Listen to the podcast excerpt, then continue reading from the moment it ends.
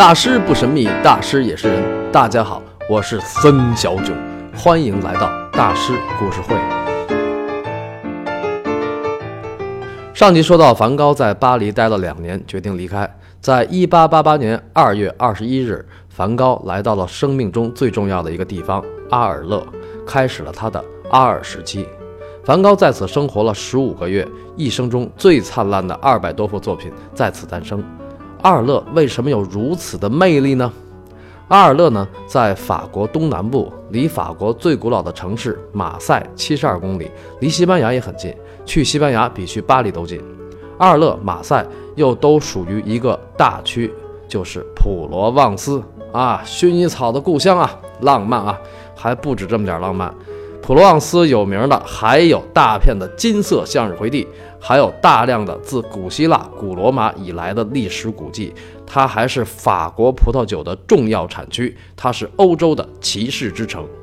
作为这么牛的普罗旺斯的一个小镇，阿尔勒地中海气候、阳光美酒、名胜古迹、浪漫无比的欧洲风情啊，适合谈恋爱啊。但梵高第一感觉是什么呢？日本。他在给弟弟提奥写信时候说。这里的河水是绿色的，天空之蓝犹如日本木雕中的颜色。这个日本木雕指的就是浮世绘啊。梵高一直就是在欧洲找日本。地中海气候的蓝天确实让大师觉得这才是我梦中的蓝天，浮世绘的蓝天。看来这个梦之蓝对于一个艺术家是多么的重要啊！所以大师才如泉涌，一系列名作横空出世，比如向日葵系列。卧室系列、黄房子系列、阿尔的吊桥系列啊，那个吊桥也叫朗格鲁瓦桥，还有著名的夜间的露天咖啡座，那个咖啡馆呢就在阿尔勒的弗洛姆广场上，原名叫兰卡山尔咖啡馆，一直是阿尔人饮酒的地方，但是现在呢照原画复原，改名梵高咖啡馆。来这儿旅游的人特别多啊，基本上以拍照为主，因为旁边饭馆也挺多的。梵高咖啡馆菜品一般，价格不菲。整个阿尔勒现在就是一梵高故里的感觉啊，哪哪都跟梵高扯上关系，到处都是梵高头像做的那路标。梵高当年戈尔事件以后住的那个医院，现在更名为梵高文化中心，听着有点这个街道办事处的感觉啊。但是我觉得大师真是慈悲啊，生前颠沛流离，身无分文。如今却因为自身的影响力拉动了地方的旅游经济，解决了那么多人的就业问题。哎呀，真是感慨啊！梵高在阿尔勒心情大好，还有一个原因就是不差钱儿。为啥呢？因为这个弟弟提奥每月资助他一百五十法郎。这个一百五十法郎在当时是什么概念呢？就是当时一个普通的法国的大学教授月收入是一百二十法郎，也就是说，这钱足够大师过上小资生活。啊，先租个房子再说。就是大师作品中的黄房子，啊，那个黄房子还他还真是把那个就是旅馆那外墙给刷成黄色了吧？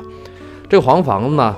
就是拉马廷广场的一个黄颜色外墙的旅馆，这个旅馆已经拆了快一百年了。现在广场北面有一旅馆叫梵高的终点，其实大师根本没跟那儿住过。租了房子，接下来就得装修装饰一下。梵高就弄了黄色的床、黄色的椅子、蓝色的杯子和碗、蓝色的墙、蓝色的门。呃，可以看得出来，梵高是非常喜欢蓝黄组合的。他给弟弟这个提奥写信时说。我想画上半打的向日葵来装饰我的画室，这未经粉饰的铬黄燃烧在蓝色的背景之上，从最淡的韦罗内塞蓝到品蓝，闪闪发光，所有的东西将因此成为蓝与黄的交响乐。啊，你看，最淡的韦罗内塞蓝到品蓝，闪闪发光。一八八八年八月，梵高给这个妹妹威廉敏娜写信说。我打算用向日葵来装饰我的工作室，除了向日葵什么都不要。我不介意走远一点，尽管这里不是平原，但是这一辈子我确实没有见过真正的山呢。等高更来了的话，我们可以一起远足。这里边提到一人高更，高更是谁呢？呃，高更同样是这个后印象派大咖啊。梵高不是后印象派的大咖吗？啊，高更是比他还大的咖。呃，也是一个比梵高活得还作的大师。梵高的戈尔事件和他有着密切的关系。梵高跟高更结识于巴黎时期，当时已经是大咖的高更对梵高的几幅散装的这个向日葵赞许不已。呃，所以梵高对高更是相见恨晚啊，对高更的仰慕之情如滔滔江水，延绵不绝，一如黄河泛滥，一发而不可收拾。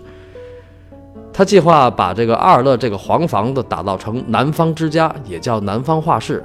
其实呢，他是想建立一个艺术组织，让高更来当老大。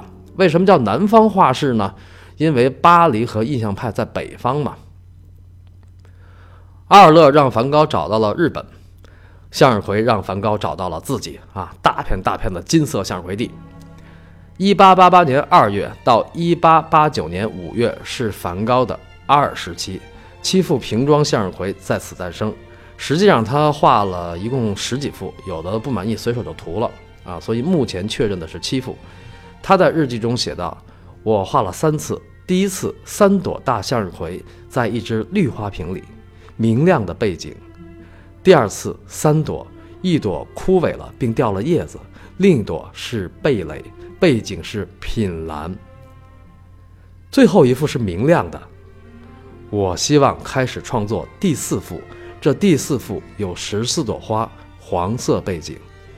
这里边提到了四幅向日葵，第一幅花瓶里的三朵向日葵被一个美国人收藏，但是在。一九四八年，他被借给这个美国的克里夫兰美术馆展出了一个月之后，就再也没出现过，这个很奇怪啊！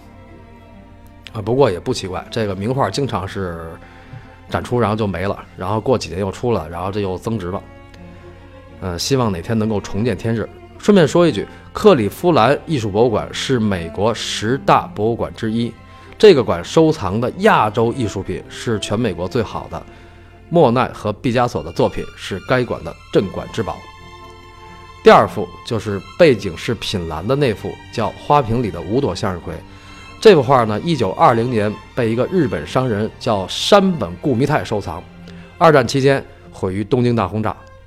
当时那幅画在日本的卢屋市，这个卢屋市呢，在大阪和神户中间，都是半小时的路程。一九四五年，美国对日本进行了两次东京大轰炸。除了东京，一些像大阪、神户这样的重要城市也难逃厄运，所以这个卢屋市也就是吧，所以这个梵高的这个五朵向日葵也就毁于战火了。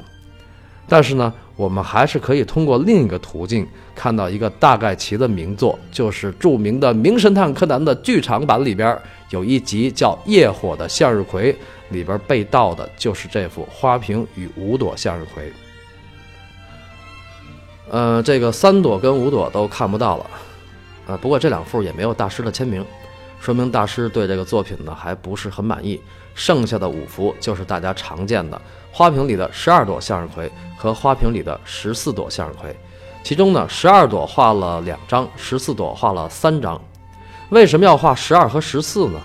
啊，因为十三不吉利嘛。十三不吉利这个说法来自于基督教，耶稣最后的晚餐是十三人。梵高是虔诚的基督教徒，他以十二来表示基督十二门徒。他还把这个南方画室的成员定为十二人，然后加上自己和弟弟提奥这两个，一共是十四人。啊，这就是十二朵向日葵跟十四朵向日葵的基本来历。梵高在日记里说：“我画了三次，第一次有个绿花瓶，啊，第二次是品蓝背景，最后一幅是明亮的。”这幅明亮的，就是阿尔勒的第三张向日葵，花瓶里的十二朵向日葵。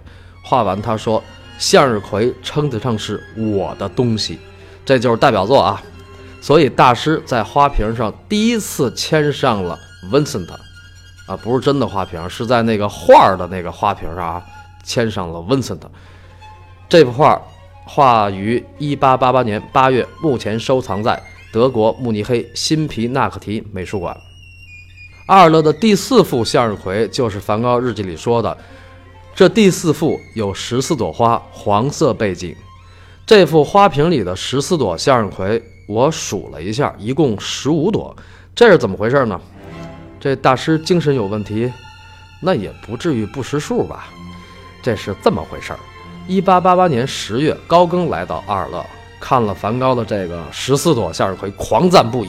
这幅画是花卉作品中的极致之作。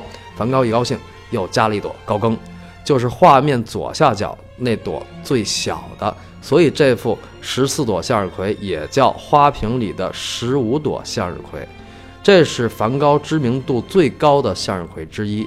上面有大师深蓝色的文森特签名啊，深蓝色的文森特签名。这幅作品目前收藏在伦敦国立美术馆。到现在这四幅向日葵啊，一共四幅，一直都是为了迎接高更而画的。从第五幅开始，梵高的状态急剧逆转。为什么呢？一八八八年十二月底的圣诞前夜，发生了著名的梵高割耳事件。一八八九年一月，梵高在阿尔勒医院养伤啊，阿尔勒医院就现在那个梵高文化中心。养伤的时候，梵高又临摹创作了一幅黄色背景的十五朵向日葵，和上一张构图一模一样，就是那幅高更说是花卉作品中的极致之作那幅。但是色彩更加亮丽，这幅签名是用浅蓝色签在了花瓶的中线下边，上一幅是深蓝色签在了中线上边，啊，深蓝色的签名是先画的，浅蓝色的签名是后画的，这两幅是整个向日葵系列知名度最高的。这幅为什么色彩更亮丽呢？梵高在日记里这么写。我越是年老丑陋、令人讨厌、贫病交加，越要用鲜艳华丽、精心设计的色彩为自己雪耻。梵高的戈尔事件绝对是一八八八年阿尔勒十大新闻之一，当地的纸媒狂轰乱炸，让五岁小孩都知道阿尔有一神经病画家叫梵高。梵高两次住进阿尔勒医院。而第二次是因为邻居的联名举报，不让这个神经病再住进黄房子。梵高为此与邻居对簿公堂，所以梵高说：“我越是年老丑陋，令人讨厌，贫病交加。”其实梵高当时才三十五岁，按咱们现在的标准来看，根本谈不上老。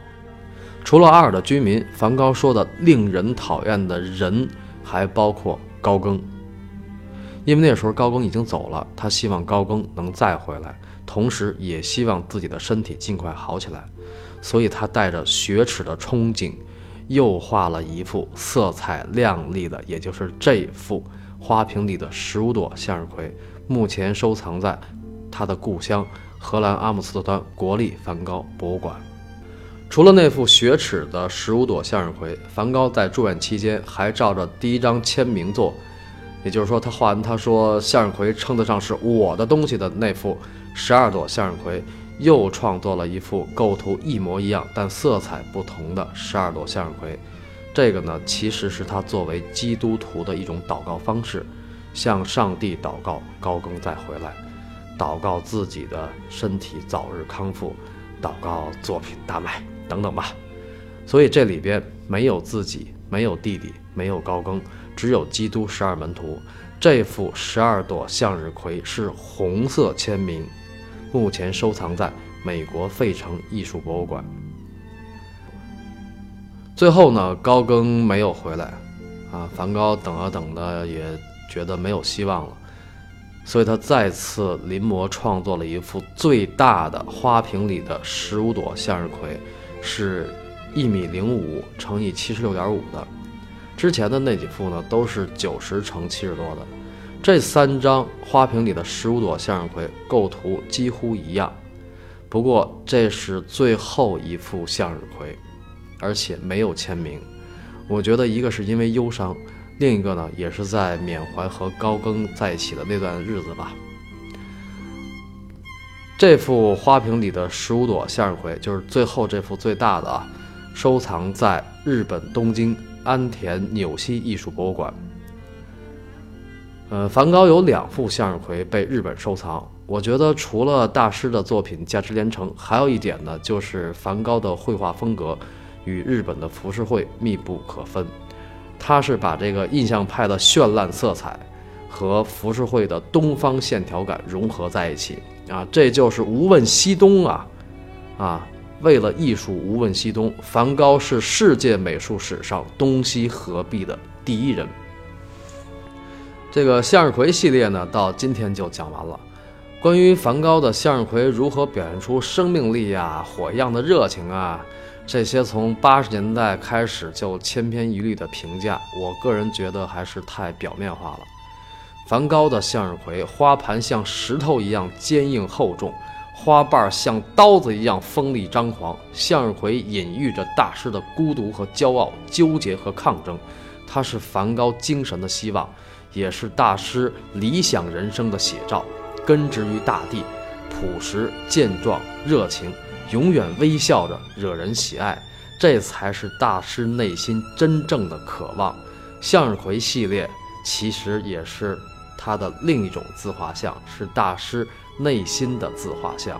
因为向日葵在法语里的解释是落在大地上的太阳。